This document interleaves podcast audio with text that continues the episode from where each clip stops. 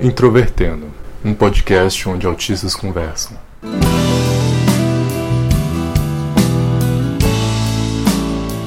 Olá para você que escuta agora o podcast Introvertendo, eu sou o Tiago Abreu e nós estamos aqui para falar sobre síndrome de Asperger, porque afinal de tudo nós somos um podcast de neurodiversos feito para neurodiversos e neurotípicos. Vale acrescentar também que nós estamos falando de síndrome de Asperger porque nós somos diagnosticados e antes disso eu gostaria de apresentar os meus caros colegas que estão aqui, Marcos Neto, eu, Otávio Crossara, Boa tarde. Guilherme Henrique, presente. E Michael William. Ainda sim, já estou no campo. Mais um lugar e volta. Esse é o nosso primeiro episódio. Né? Nós, antes de tudo, desejamos falar sobre diversos temas e também falar um pouco das nossas experiências com autistas, é, porque nós achamos bastante relevante que é uma das maiores, os maiores mitos, né, por, é, do autismo e de seus diversos espectros, é que autistas não gostam de socializações e, e eu acho isso uma completa bobagem no sentido de que nós gostamos de ter vínculos com pessoas menos com cariocas. Enfim, é, a socialização é, é um aspecto importante da nossa vida, é claro que em diferentes graus e em diferentes análises. E eu acho que com esse podcast a gente pode também se construir alguns tipos de mitos e estereótipos né, SCPs. Para continuar, vamos primeiro conceitualizar que é assim que é Asperger. Vale acrescentar que você é estudante de medicina, então. Exato. Eu não fiz. É hora de dar carteirada. Eu não cheguei. É, eu. Perdão, eu vou me descritualizar agora, porque eu não cheguei ainda no. Exatamente. Eu não cheguei, no, eu não cheguei ainda no rodízio de psiquiatria, então eu não tive essa matéria ainda. Mas pelo que eu já estudei, síndrome de Asperger, de acordo com o Manual de Doenças Psiquiátricas, sim, o último lançado, e principal referência, e a principal referência de doenças psiquiátricas, é uma entidade nosológica que está presente na, no, é, fala, no espectro de transtorno de autismo. Também chamada espectro do transtorno de déficit global de desenvolvimento, ou seja, que atinge o nosso desenvolvimento cognitivo de formas variadas em todos os aspectos. Você nunca vai encontrar duas pessoas que são Asperger e que são exatamente iguais. Cada uma tem suas dificuldades, cada um tem seus pontos fracos, cada um tem seus pontos fortes. Um exemplo sou eu. Eu não tenho a, como é que fala, a dificuldade motora que é típica de uma pessoa com Asperger. Eu tenho uma coordenação motora muito boa. Só que eu não consigo pegar sarcasmo. Né? Quando o sarcasmo é muito sutil, ou a ironia é muito sutil, eu não consigo captar. E todo mundo aqui capta. Certo? Pessoal, quando falar das suas. Diferentes níveis. Em diferentes. Até no o Thiago também tem dificuldades em pessoas. É, mas é pior que ele, né? Não, o Thiago, ele não consegue ler expressões. Também não. Expressões? Deixa Tem expressões que eu não consigo distingui-las. E eu imagino, eu tento racionalizar o que você falou. Ah, aquilo ali vai, eu vou levar um milhão de anos. Aí eu penso, a pessoa vai levar um milhão de anos. Ah, não, sim, sim. Fazer um trabalho, hein? Fazer um trabalho escolar. A gente leva. O primeiro pensamento é literal. Né? Até porque a, a própria visualização de ideias, né, de marketing é extremamente imagética. Exatamente. Então, aquilo que a gente lê, literalmente, a gente está construindo. Eu acho que nesse aspecto, então, é interessante a gente começar a falar pelo menos as principais características né, de Asperger. Apesar de, eu acho que também dá para tirar no seu pressuposto de que parte do público, né, que, que, que ouve a gente, sabe um pouco do que é Asperger, mas também a gente pode definir também algumas características que talvez a gente não concorde tanto, né, Exato. Em medicina, a palavra síndrome, ela vem do latim, significa andar junto. Significa um conjunto de sinais e sintomas que eles aparecem em graus variados, mas eles quase sempre estão juntos. No caso do Asperger, dificuldade de socialização, impedimento literal, é, preponderante da linguagem, dificuldade de comunicação verbal, apego a rotinas, a, apego a hábitos e comportamentos estereotipados, E mais alguns agora que eu não lembro. Que mastigando eu não consigo pensar. Além de tudo, é, eu acho que o maior mito, assim, de certa forma, até você preconceito que enxerga assim com relação aos Aspis, é aquela coisa de dizer que Asperger não tem empatia. E, e eu discordo totalmente. Eu acho que a forma de manifestação da empatia é muito distinta dos neurotipos. E a forma de percepção de empatia. Isso, e além de tudo, é, eu acho que a empatia do, do, do Asperger ela, ela é tão característica que ele tende a sofrer por essa antecipação por causa dos outros. Exatamente. Minha falei você Charles tem, não tem empatia com uma certa pessoa que, que, que matou o estado do Rio de Janeiro. Mas... Vamos falar dos coisas positivas. Ah, é, É. pontos positivos. Não tem, acabou. Mas ok, Marco, muito obrigado pela sua lição. Agora, cala essa boca. Mas tem, tem pontos positivos. Tem ótimos pontos. Sim. Por exemplo, nós é, somos muito bons em reconhecer padrões, em reconhecer detalhes. Nós somos muito bons em planejamentos, E de aprofundar também o nosso sistema de interesse. especialização. O hiperfoco é dependente de como surge uma meramente vai. É. Exemplo, Se você tem hiperfoco, é alguma coisa inútil. um exemplo. Cara, como alguém ele tem hiperfoco em dinossauros? Mas dinossauros, eu sou uma vez. Eu também tenho hiperfoco em dinossauros. Eu tenho, eu tenho hiperfoco. Engraçado, o meu hiperfoco é um paradoxo, o meu hiperfoco. Por quê? O meu hiperfoco é no, é no ato de apre- do aprendizado. Eu gosto de aprender. É, isso é inútil. Certo? O que que acontece? Eu sou muito bom em, em assimilar qualquer matéria. Certo? Não sei Se você tem interesse. E aí, eu- Não, engraçado. Eu sempre tive interesse pelas matérias do colégio. Mesmo da faculdade, então, mas Sim, isso- não, então, claro, é isso que eu tô falando. Então, assim, eu sempre fui, as, minhas, as minhas notas sempre foram muito altas, eu sempre consegui explicar muito bem matérias do ensino fundamental e médio para os outros. Certo? Esse é engraçado. O ato de aprender é algo que eu gosto muito.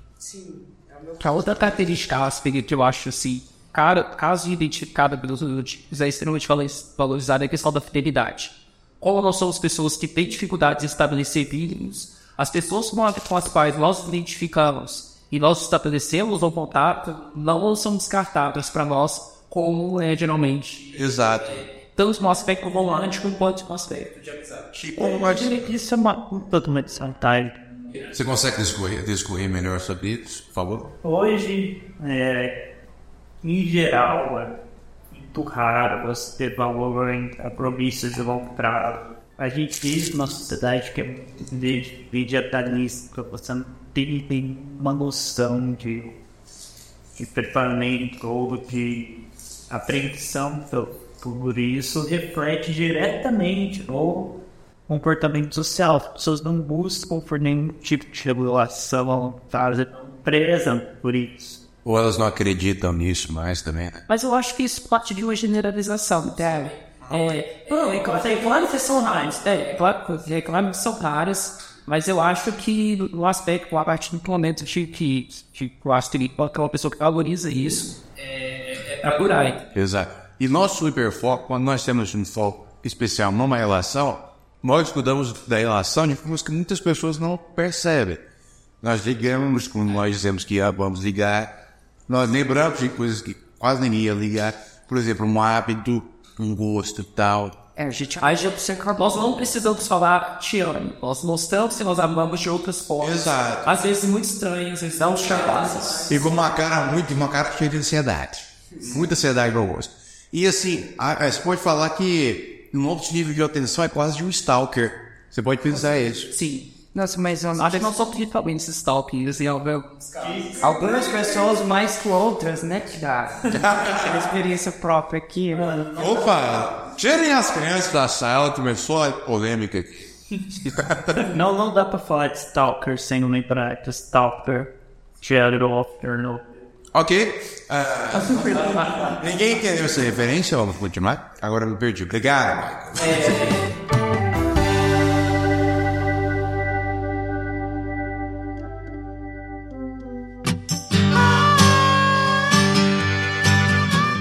Bom, como tudo na vida, né, exceto um disco do Jota Quest, tem um lado bom e um lado ruim. Isso é. Então, os pontos negativos. Prossiga.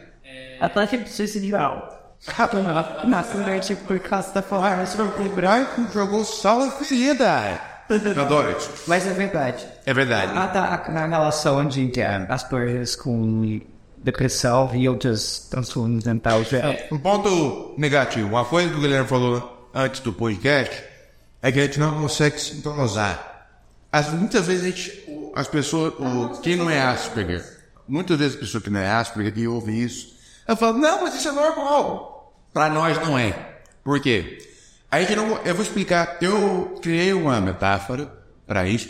Uma vez eu ouvi outra metáfora que também se aplica. Imagina que todo mundo, na situação social, está falando na mesma frequência, certo? Nós conseguimos ouvir essa frequência, mas nós não conseguimos falar nessa frequência, entendeu? a gente é a baleia que. A, a baleia dos 52 Hz. Depois eu vou contar essa história, essa história é muito boa. Outra metáfora é como se o mundo fosse uma peça e eu fui o único que não li o roteiro, entendeu? Então, esse é um, um dos principais pontos negativos. Outro ponto, outro ponto negativo é que É, antes de falar, eu só queria dizer que eu conheço o autor da sua primeira metáfora e ele é um bosta. Claro que você conhece. Quem, quem criou fui eu. Mas eu também tenho, mais ou menos na mesma época. Então somos dois bostas. Yahoo! A questão dos pontos negativos é justamente você fazer escolhas de confiar em alguém e essa pessoa acabar te decepcionando.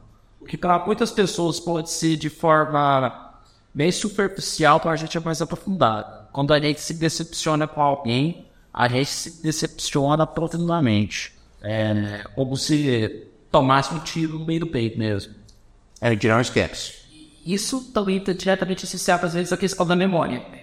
Algum, grande parte de nós, de nós têm memórias excelentes, tanto para questões, questões informacionais, como datas, como coisas que estão sempre foco, mas também de, de, de situações, de fatos, né, de memórias. E aí, quando você tem uma memória muito boa, você vê as bênçãos e as maldições também que isso. Então, é, muitas vezes quando nós adquirimos uma certa consciência dos nossos erros sociais, é, que- é, é, esses erros eles podem permanecer na mente durante anos e nunca mais ser esquecidos, por mais que durante aquela situação possamos não ser culpados aqui.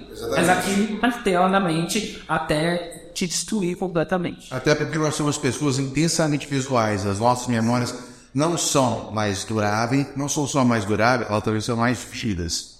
Certo? A gente lembra bastante, não só do que aconteceu, mas de como nos sentimos, de todo o contexto, e isso marca nós de uma forma muito maior. Mas, assim, o, o interessante do nosso podcast é que todos nós fomos diagnosticados tardiamente. Eu fui diagnosticado. É, eu descobri, eu descobri fui diagnosticado com 22 anos, mas eu sempre soube de alguma coisa errada. Por que, que nós fomos diagnosticados tardiamente? Porque nós somos excêntricos o suficiente para ser, como é que fala? Para sermos, para sermos vistos como excêntricos, mas não o suficiente para ser categorizados como não funcionais na sociedade. Esse é o problema. Exato. Porque as pessoas têm a missão de que a gente é só estranho. Ok. A partir da nossa análise dos aspectos positivos e negativos de Aspen, é, e também da nossa compreensão de cada pessoa Aspen é particular, eu acho que seja muito interessante até para vocês conhecerem um pouco de nós, um pouco da nossa história, acerca do nosso diagnóstico, e cada um de nós é, vai falar sobre esse processo de descoberta e o que é ser Aspen, né? É, depois desse tempo diagnóstico. Nós vamos começar com o Otávio. Eu acho que para começar a falar de mim, eu tenho que começar falando da minha mãe. Minha mãe é uma pessoa é, muito centrada no que ela faz, é uma pessoa muito certa, muito religiosa, certo? É uma pessoa muito autônoma. Eu, quando eu, eu na- quando eu nasci, logo após eu ter nascido, meus pais se divorciaram. E eu fui criado quase que exclusivamente pela- minha mãe. Aí, desde o desde o primeiro do colégio, ele vai ver que eu não me encaixava bem com as outras crianças, certo? Mas eu ia bem, ali as notas eram boas. Ele falou, ah, aí, aí então ficou aquela, aquela ideia, ah, deixa um pouco tinta. Sim, você não vai. E eu era o mais inteligente, né?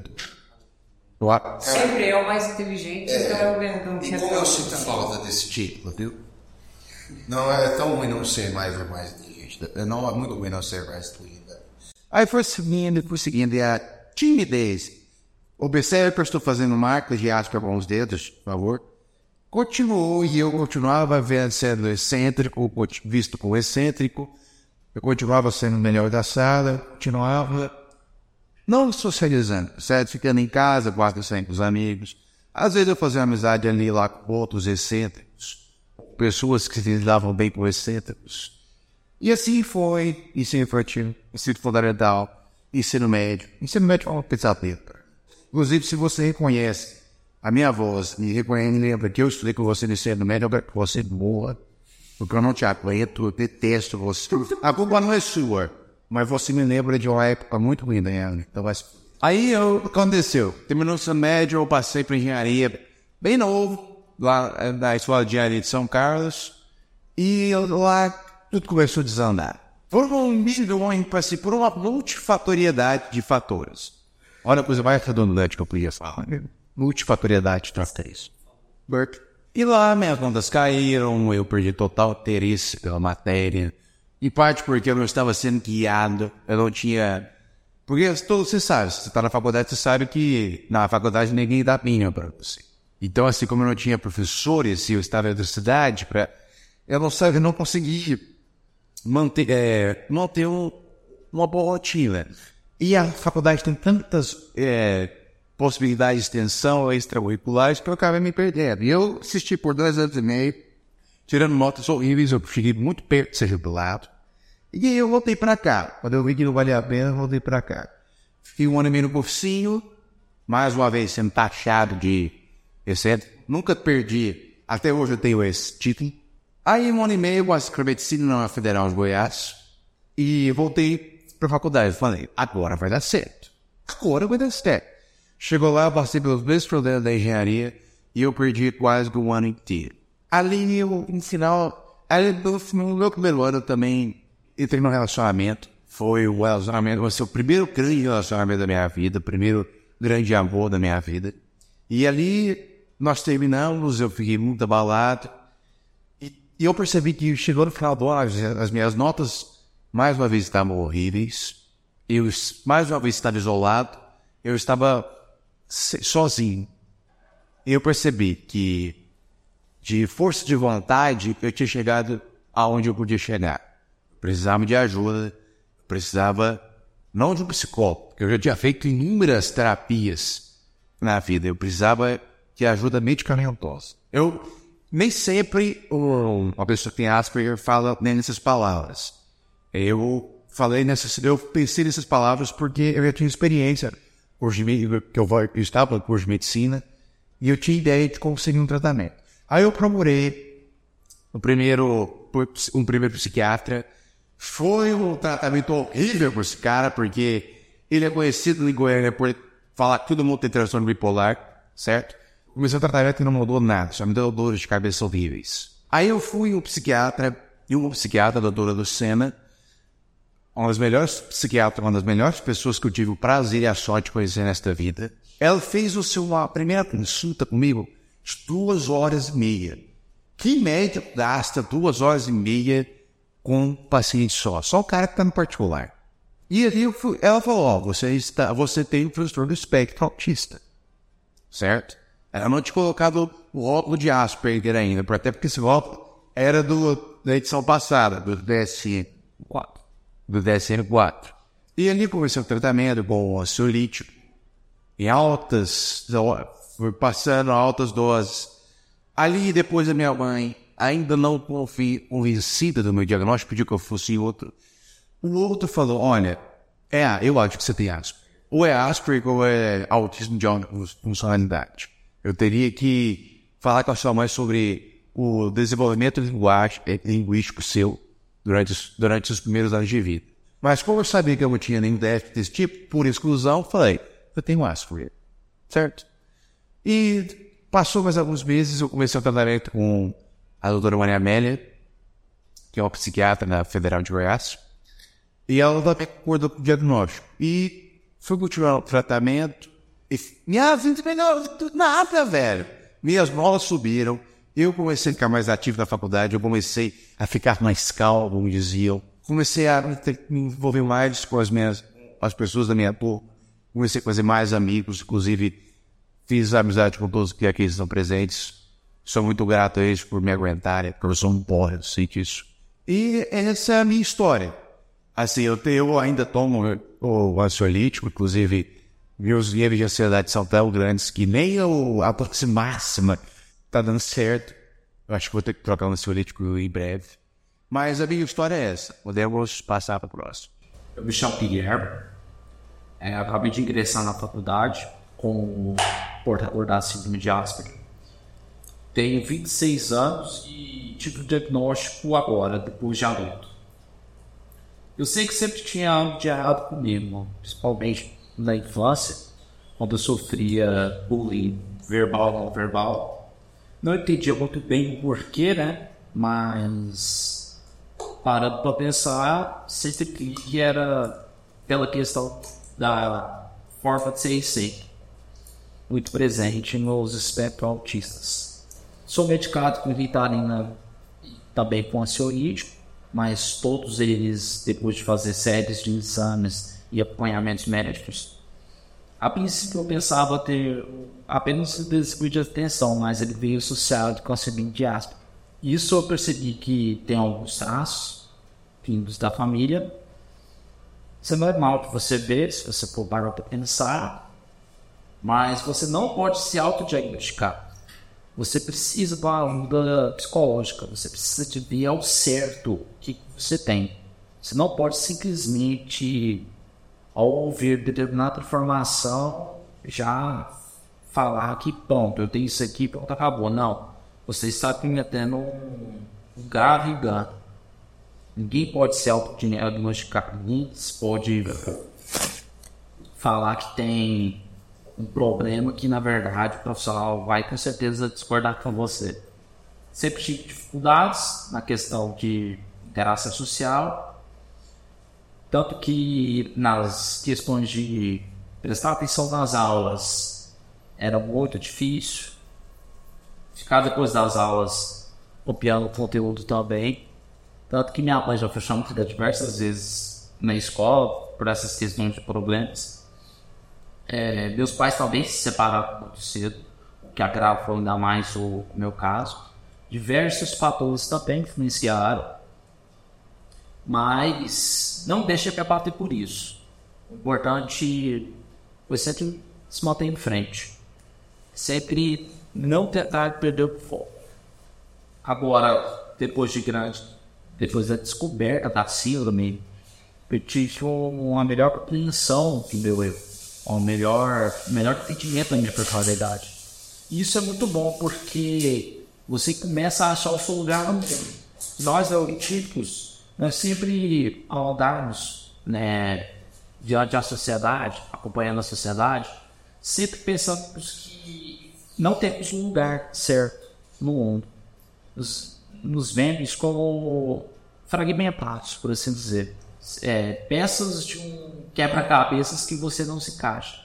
Então, assim, quando você toma conhecimento, quando você começa a conhecer mais a respeito de si mesmo, depois da perda, com a ajuda de profissionais, é, sua vida melhora, tudo em sua vida melhora, começa a melhorar. Assim, lógico que nunca vai ser uma vida normal, longe disso, vai ser uma vida cheio de limitações, como foi pontuado pelos meus amigos aqui, mas a sua forma de lidar com, de lidar com a realidade será bem diferente.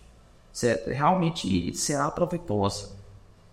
Mas vou dar uma batida na tecla. Não se autodiagnostique, por favor. Se você conhece alguém que seja diagnosticado com a síndrome de Asperger, não queira discordar dessa pessoa, não queira comprar a, a doença para si. Porque além de você estar fazendo esse grato engano, você irá ofender a pessoa que é portadora das situações. Atualmente eu sou o único aqui que não é mamífero. São Herschel, histórico. Tecnicamente a pessoa é tem todo sim. Carro é volta obviamente, é lavas atlânticos, para ser mais específico. Bem específico, na verdade. Por que caivotas até hoje tem essa obsessão? É, pro outro dia. Na verdade, é, não tem porquê. É simplesmente a foto de perfil é, no Gaibop, que ficou por tanto tempo. Pegou. Ah, inércia. Fala aí, torcedor, como é que foi, como é que foi o show, eu falo. É. É, eu fui diagnosticado relativamente cedo comparado com vocês com 14, 15 anos. É, de uma maneira totalmente aleatória, que resumindo bem história, minha família, olha, tá tentando se matar, vamos levar pro médico. Médico que basicamente me diagnosticou desde a infância com TDAH, déficit de atenção, ou sei lá, como que é segura essa merda. Hiperatividade. Exato. Eu falei, bom, eu tava sendo oportunamente ah, espinhaço, na verdade. E mesmo médicos. Rede Sim, não, não, mas isso não tem cara de vendo agora, não tem cara de de hiperatividade, não. Claro, nós, pure Mas dar um exemplo para você sabe. Sim, porque eu, eu, eu, caso não era, e eles só começaram a perceber isso com a piada, mas o que matou essa moça. Me chamou. Deu efeito contrário. Me disse, parásito matou. Só que quando eu fui diagnosticado, eu tava lá. Tudo que chegava na mão do psiquiatra. O uso do Robert era TDAH. Eu peguei essa época porque eu também fui diagnosticado com TDAH no início da Michael, depois que você foi diagnosticado, como é que foi a vida? Olha, Vou ser bem honesto. Do porra nenhuma. Eu, eu sei engraçado falar isso, porque assim, desde que eu tive conhecimento bastante para saber o que, que era autismo, eu já percebia que tem, não bate nem um pouco um TDAH e bate um pouco mais para o autismo. Ou seja, aconteceu foi quando eu peguei e tive diagnóstico. Eu já confirmei algo que eu já percebia. E eu, beleza, normal. Né? Agora eu tenho certeza que eu tenho Tiago, a pessoa pensando mais normal que nós.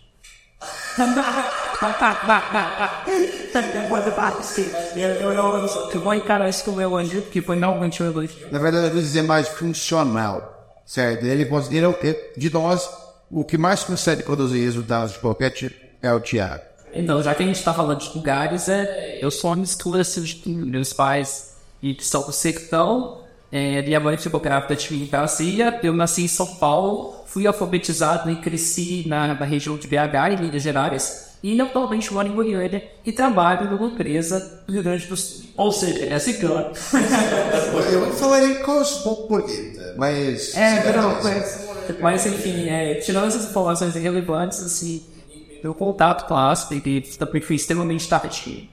É, mas a minha mãe, desde pequeno, sempre observou os comportamentos estranhos. Eu comecei a andar tarde, por um ano e três meses. É, com dois anos, eu ainda não falava absolutamente nada. Isso gerou uma certa preocupação da minha mãe. Ela achou que eu era surdo, porque ela tem uma prima que, que tem alguns desses problemas. E também que, pelo fato da minha família, deu alguns é, diagnósticos de epilepsia. Nesse caso, ela me levou ao médico e o médico falou que eu tinha língua presa e que era necessário uma cirurgia.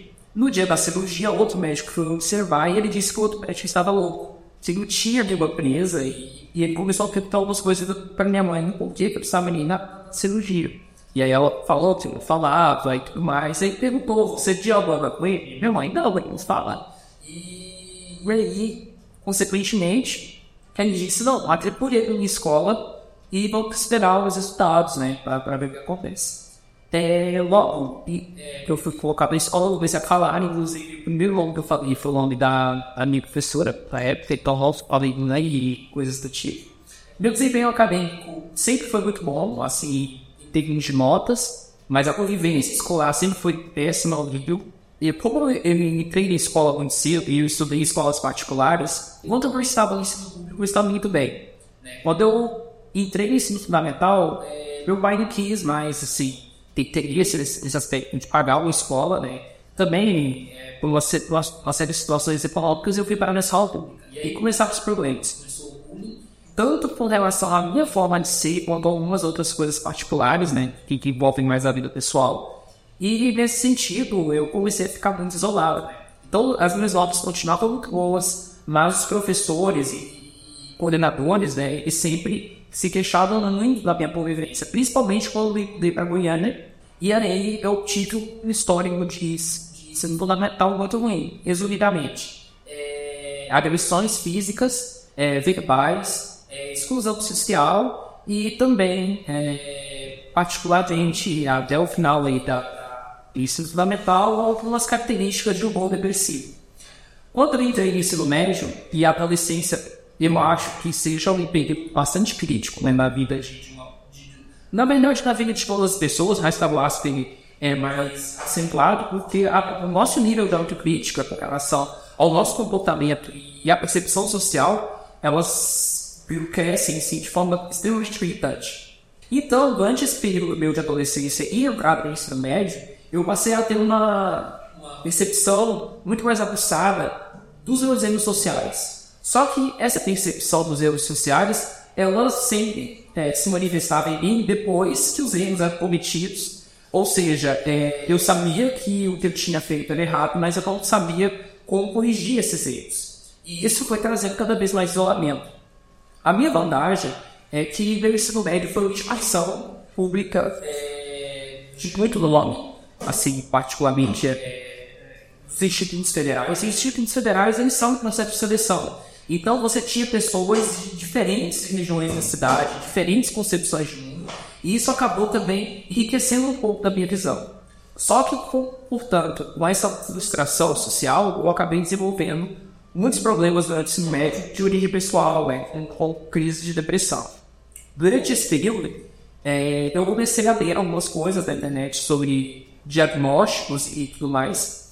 E aí, a partir disso, é, eu fiz um teste que, se não me engano, ele se chamava Temperamento e era da PUC no Rio do Sul.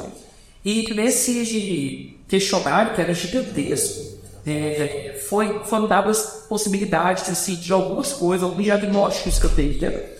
e que era para procurar um médico nesse sentido. Então, entre as características, deu fobia social, ansiedade generalizada, depressão e transtorno de personalidade esquizoide. O transtorno de persona- personalidade esquizoide, em particular, chamou muito a minha atenção. E aí eu comecei a ler muitas coisas sobre transtorno esquizoide e eu comecei a sentir uma certa identificação com a questão do isolamento social que, essa, que esse diagnóstico trazia. Eu comecei a fermentar os fóruns, isso em 2013, mas eu não me identificava com as pessoas que tinham transtorno esquizoide. Até que um dia, dentro de um grupo específico, alguém publicou e falou: Olha, é, alguns de vocês é, podem né, ler sobre, sobre transtorno esquizoide, mas vocês podem ser, na verdade, Asperger. E aí eu comecei a ler sobre Asperger. No início eu fiquei muito receoso, falei: Não, provavelmente eu não sou Asperger, porque eu tinha uma concepção sobre autismo bastante estereotipada e bastante preconceituosa, posso assim dizer. Mas quando eu comecei a frequentar alguns fóruns em grupos, é, isso já era na época do Facebook, sobre Asperger, eu comecei a notar uma semelhança muito gritante entre outras pessoas. E aí, quando eu comecei a ler sobre Asperger, eu comecei a ler alguns livros sobre Asperger e entender alguns sentidos no aspecto teórico do porquê eu não conseguia manter a- amizades, por que às vezes eu não conseguia entender ironias e eu só passei a perceber que eu não percebi ironias depois que eu comecei a ler sobre isso, porque antes eu não tinha compreensão de que eu não entendia ironia, sabe? É, era algo muito sutil para mim. E principalmente da questão da solidão. Nessa época eu comecei a ler sobre Asperger, eu comecei a trabalhar. Comecei a trabalhar com uma faixa de pessoas que tinham a mesma idade que a minha. E eu cheguei à conclusão, eu tenho 18 anos, eu não tenho amigos, e eu preciso estabelecer um vínculo com essas pessoas, porque à medida que as pessoas envelhecem, é mais difícil estabelecer vínculos duradouros. E ali foi que as coisas começaram a mudar, porque eu estabeleci um padrão de autocrítica alto, mas ao mesmo tempo pisando em ovos para socializar corretamente. E essas pessoas também foram muito assertivas comigo. E aí foi nessa época que eu comecei a fazer amigos. E aí, o meu próprio reconhecimento sobre é, começou a ser um fator positivo a partir disso. Que aí eu comecei a com certos aspectos da minha vida e passei a ter uma vida mais saudável. De- depois desse processo de um ano que eu fiquei trabalhando nessa empresa e consegui manter esses amigos que eu via diariamente no trabalho, eu entrei na universidade, né, na Universidade Federal de Goiás, que eu estou os alunos estudando, e aí dentro da universidade é, eu passei a abraçar um pouco mais essa causa da questão do autismo. Eu fui adotado, fui diagnosticado, procurei atendimento médico, é, meu alvo foi de março de 2015, quando eu já tinha 19 anos. E aí eu comecei a correr atrás de gente da publicidade, sabe? Pra, pra encontrar essas pessoas, porque eu pensei, com o meu diagnóstico ativo também tinha esses outros casos.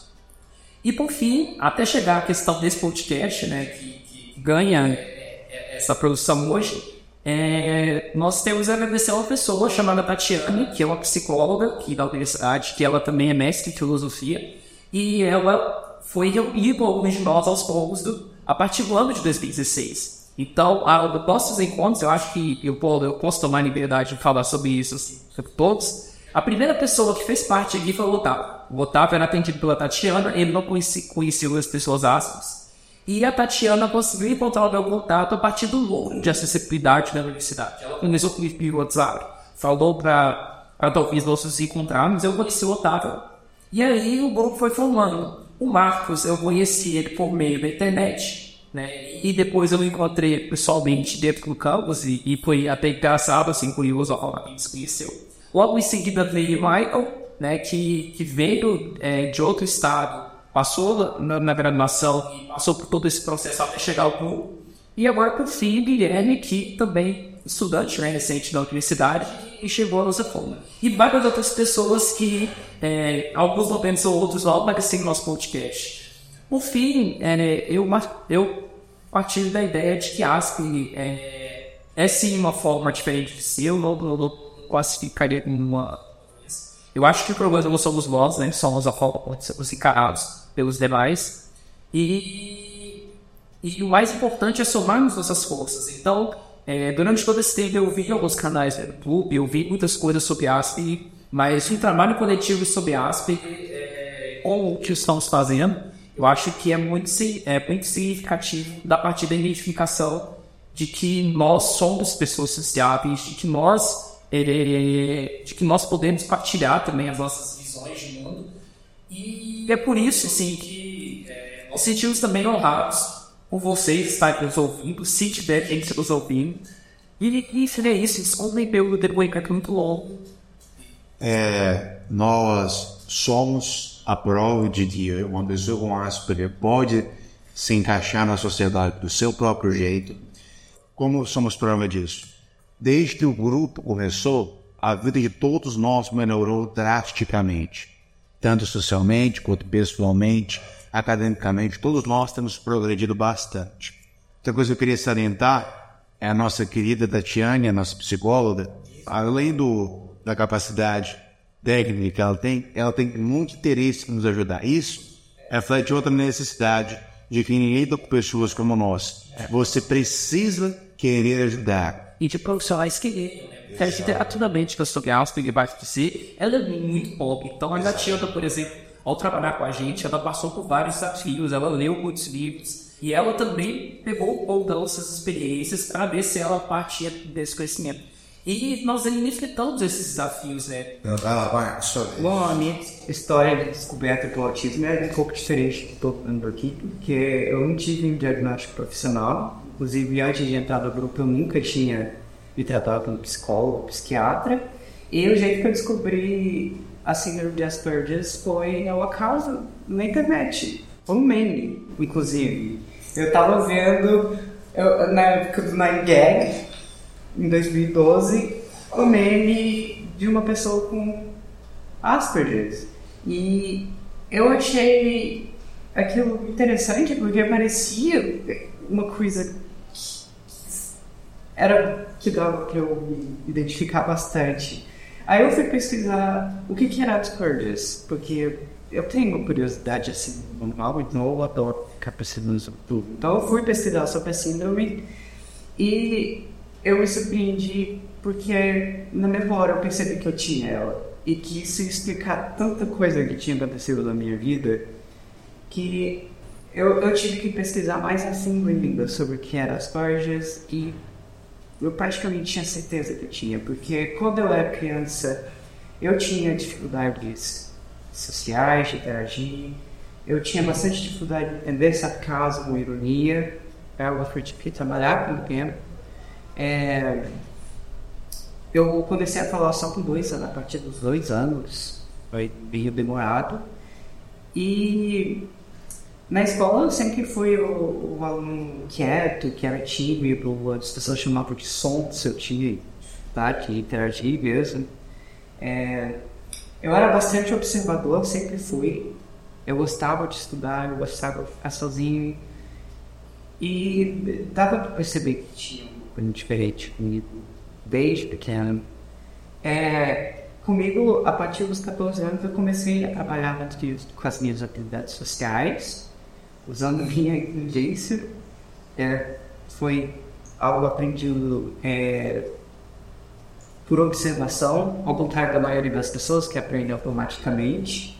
No meu caso, eu fui observando como isso acontecia a dinâmica de interação com as pessoas e fui aprendendo e trabalhando nas minhas habilidades sociais, que foram melhorando com o tempo. Até eu entrar na faculdade e descobri que eu tinha as coisas. E aí eu comecei a participar do grupo. A Tatiana, que é a, a escola acabou Rio Rio todo mundo aqui, ela ajudou, ela, ela me ajudou bastante, porque foi ela que me convenceu a, começar meu tratamento aqui psiqui, psiquiatra e foi quando eu comecei a tomar medicação para depressão que melhorou minha habilidade cognitiva imensamente e o grupo também passou a ser um lugar para encontrar outras pessoas para terem histórias celulares, para se identificar. Um grupo para rir também, bastante. Um grupo a gente interage bem. E é isso, Nix. Ah, só um momento. Lembrando que nós rotulamos o Marcos como o cara que auto se autodiagnosticou depois do Guilherme ter falado para você não se diagnosticar, autodiagnosticar. Vamos esclarecer isso. Não se autodiagnostiquem. Tá bom? Ok. Beijinho. Não confundam emas com emus. Emus vem sem guerras, emas não. Eu acho interessante você falar sobre a possibilidade sensorial. Oi. Ah, é, é verdade. É, não, minha, minha sensibilidade sensorial aqui é bem específica para mim. Eu tenho é, uma hipersensibilidade enorme quanto ao calor e ao sol. Eu odeio o sol, eu quero que ele exploda mesmo, estou feliz porque ele vai morrer dos germs. É, mas além do, do específico que a maioria tem, que é de hipersensibilidade a som alto, há multidões aglomerações de pessoas, principalmente com muito barulhos, é uma coisa que acaba afetando a gente negativamente, eu acho que é todo mundo, porque é um desconforto, desconforto por causa da quantidade exagerada de estímulo. Eu também sou muito observador, então é, eu também sou sensível aos padrões do mundo ao redor. Arquitetura, organização do lugar me afeta. Minha, minha saúde mental depende disso. Goiânia é desastre para mim. Still desastre. O Brasil é um desastre é desorganização. E, e realmente é uma coisa que, no meu caso, é algo que afeta a minha saúde mental. O bem-estar depende do, do ambiente em volta. Como todo aprendizado na área acadêmica se baseia no método científico, não é à toa que você contrasta em qualquer área, e sendo, igual eu falei, se destacando. E, ao mesmo tempo, é, o nosso, nosso apego também à racionalidade faz com que nós tenhamos dificuldade de entender os nossos próprios sentimentos. É por isso que popularmente, muitas vezes, a é, síndrome de Asperger é rotulada como a síndrome de Spock. Principalmente um Spock inimigo né, característico, assim, para falar tanto do conflito do, da extrema racionalidade, que às vezes nós podemos ter em relação ao nosso padrão de pensamento, como também a, a, o sentido do lado emocional que nós temos muito forte, mas que ao mesmo tempo fica bem reprimido.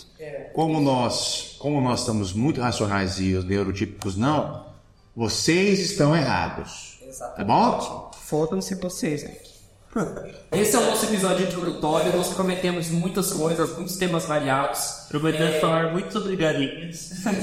E esperamos também que em breve nós abrimos também um canal aí para você ficar lendo os e-mails de vocês e comentários. pegar as experiências de vocês. Até mais. Mas...